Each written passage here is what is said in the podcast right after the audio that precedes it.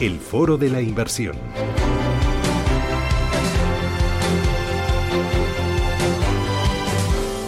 Diez y 21 minutos de la mañana, foro de la inversión que hoy realizamos con Capital Group. Nos acompañan Álvaro Fernández Arrieta. Álvaro, ¿qué tal? Muy buenos días.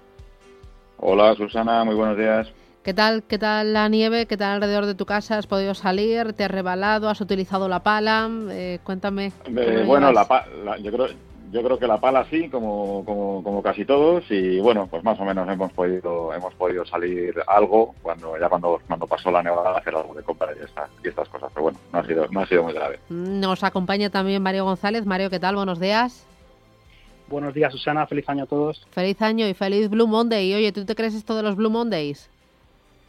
Eh, bueno, no, yo creo que depende de cada uno de nosotros, ¿no? Para hacer que cada día sea feliz y yo creo que tenemos que mirar siempre el lado, el lado positivo, o sea que que, vamos a por este lunes. Vamos a por el lunes y vamos a por el mes entero y el año. Álvaro Fernández Arrieta y Mario González son eh, corresponsables de desarrollo de negocio en Capital Group en Iberia. Eh, hoy arrancamos este año 2021, eh, de momento bastante complicado y bastante movidito.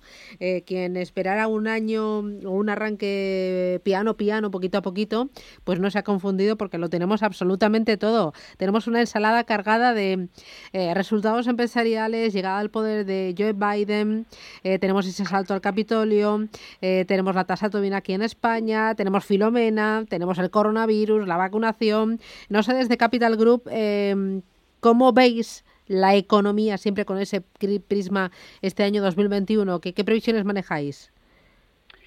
Pues yo creo que, Susana, desde que empezó la pandemia ya el año pasado, en marzo, tenemos un, modelo marco que usamos bastante a menudo a la hora de un poco explicar nuestras perspectivas a, futuro. Yo creo que lo importante de este modelo es que tiene tres dimensiones bien diferenciadas que yo creo que a menudo la gente mezcla y al final nos lleva bastante confusión. Entonces, la primera dimensión es la del virus, la segunda es la economía y la tercera son los mercados. desde, el, desde el punto de vista del virus, ya desde abril del año pasado venimos diciendo desde Capital Group que habría segunda, tercera ola y repuntes Seguimos pensando que, así es, lógicamente estamos ahora en mitad de la tercera ola, pensamos que habrá repuntes durante este año, pero que aquí el mensaje principal es que el impacto que van a tener estos repuntes eh, de cara a futuro durante este año, sobre todo en la economía, va a ser cada vez menor.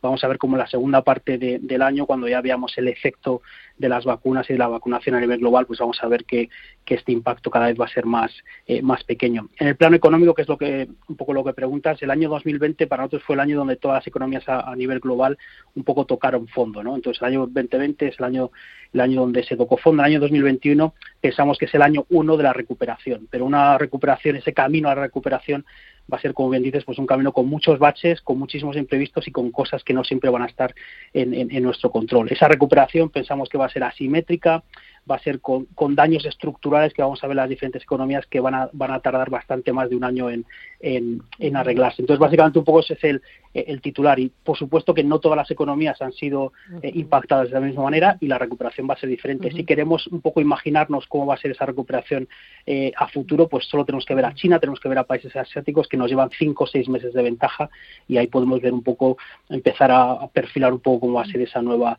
esa nueva realidad. Pero creo que el, el titular es año 2021, año la recuperación, sobre todo la segunda parte del año, pero un camino con muchos, con muchos baches. Y para los mercados, ¿cómo lo veis este 2021?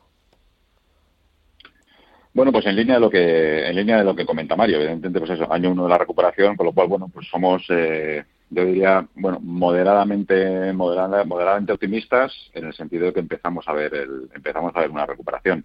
Eh, lo que es bueno y lo que es destacable es que, como en todas las, como en todas las crisis o como en todos los, como en todos los movimientos importantes eh, de mercados y de economía, pues se generan, se generan oportunidades y hay que, y hay que estar ahí y hay que saber analizarlas para, para aprovecharlas. Y lo bueno es que además esas oportunidades eh, las vemos tanto, tanto en renta variable como en, como en, renta fija. Al final, pues en renta variable, en, bueno, pues en todo aquello que el COVID, eh, la crisis del COVID ha acelerado, es decir, todo lo que veníamos hablando ya eh, de que era un cambio estructural que se iba produciendo lentamente, todo el cambio de la, de la vieja a la, a la nueva economía, que al final pues es realmente todo lo que tiene que ver con la, con la digitalización. La digitalización es, es muy amplia, abarca, abarca muchos sectores diferentes. hablamos de pues hablamos de comercio, hablamos de salud, hablamos de ocio, hablamos de publicidad, hablamos de pagos pero ojo también con, no nos olvidemos que hay, hay, hay, cosas que no se pueden digitalizar y eso también y eso también se recuperará. Y ahí podemos hablar de temas de viajes, aerolíneas, eh, hoteles, restaurantes, eh, etcétera. Con lo cual, esa es la parte buena. La parte buena que hay oportunidades.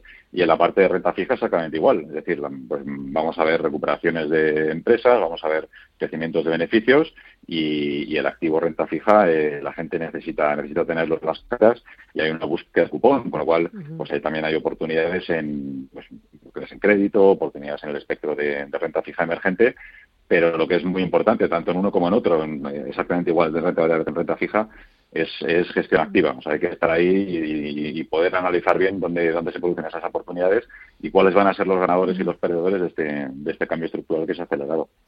Eh, hablabas de eh, oportunidades dentro de la renta variable, me decías que hay oportunidades más allá del COVID, entiendo que hay oportunidades más allá de lo que es tecnología, más allá de lo que es cambio climático. No sé si hay que mirar por sectores, no sé si hay que mirar por tendencias, no sé si hay que mirar por países. ¿Cómo lo hacéis en Capital Group?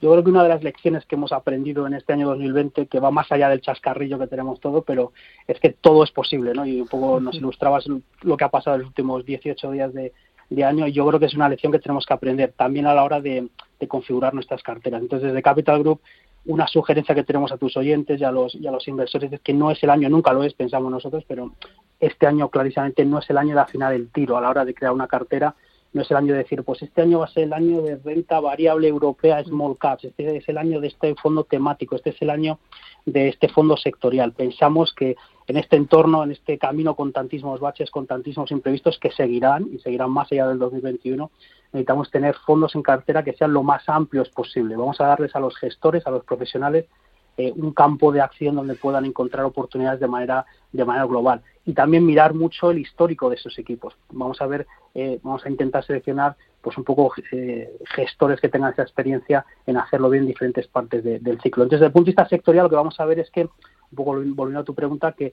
a lo largo de esta recuperación que irá más allá de 2021 pues va a haber diferentes sectores que lo van a hacer bien en diferentes partes de ese ciclo.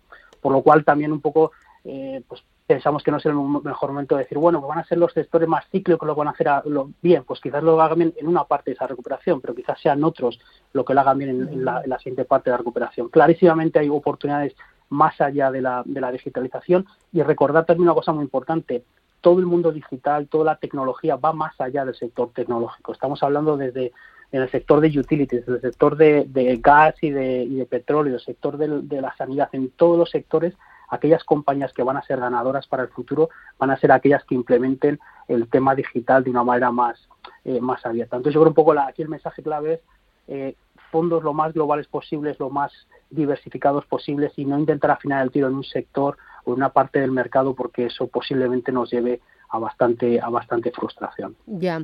Em, al final, para este año 2021, renta variable sí, aunque, o sea, yo, o sea, por lo que estoy escuchando, eh, mucha gestión activa, retornos positivos, pero eh, con muy alta volatilidad. Ese va a ser el cóctel que vamos a tener y carteras globales, ¿no, eh, Álvaro? Por resumir un poquito. Sí, sí, desde luego, por resumir un poquito, en la parte de renta variable, eh, esa sería esa sería la idea, es decir, eh, la economía se recupera, los mercados también se recuperarán, pero hay que ser lo más lo más globales posibles. Y lo más globales posibles además en la línea de lo que decía Mario, no no, pensar solo en, en, invertir en, un, en una compañía por donde está domiciliada, si es una compañía americana, es una compañía europea, europea o japonesa o china, sino pensar dónde vende esa compañía. Entonces, cuanto más global sea la compañía, cuanto más diversificado tenga sus, sus ingresos, eh, menos riesgo. Lo que trataremos es de esos, esos baches que sabemos que, van a venir. Este tipo de compañías, las compañías eh, multinacionales eh, más globales, son las que son las que mejor lo pueden lo, lo, pueden capear. Pero claro, para eso hay que tener una, una visión una visión amplia eh, y entender bien quiénes son los ganadores y los perdedores de esto y entender bien eh, cuáles de esas compañías son las que se van a ver beneficiadas a, medio y largo plazo. Y para eso es muy importante la capacidad de análisis, es decir, eh, tienes que tener una capacidad de análisis para, para ver cómo va a evolucionar el sector y la, y, la, compañía. Y de eso, mm, vamos, sabemos de lo que hablamos porque somos, como sabes, somos, somos la gestora de gestión activa más grande del mundo y tenemos una red global de 200 analistas que se dedican precisamente a eso, a analizar los negocios, a analizar las compañías y sobre todo pensando en el medio y largo plazo, no pensando cuál es simplemente el, el vender la línea, de lo que decía Mario, el ganador de este año y luego y luego ya veremos, no, pensando quiénes son los ganadores estructurales a medio y largo plazo e invirtiendo en ellos para nuestros clientes, para los ahorradores. Pues muy bien, Álvaro Fernández, Mario González, Capital Group, enhorabuena a seguir trabajando, gestión activa y a palear y a quitar la nieve. Cuidaros mucho y cuidado con los rebalones, que todavía la calle está un poco intransitable. Un abrazo, a por el lunes. Chao, chao. Un abrazo. Adiós, cuidaros. Chao, chicos, adiós.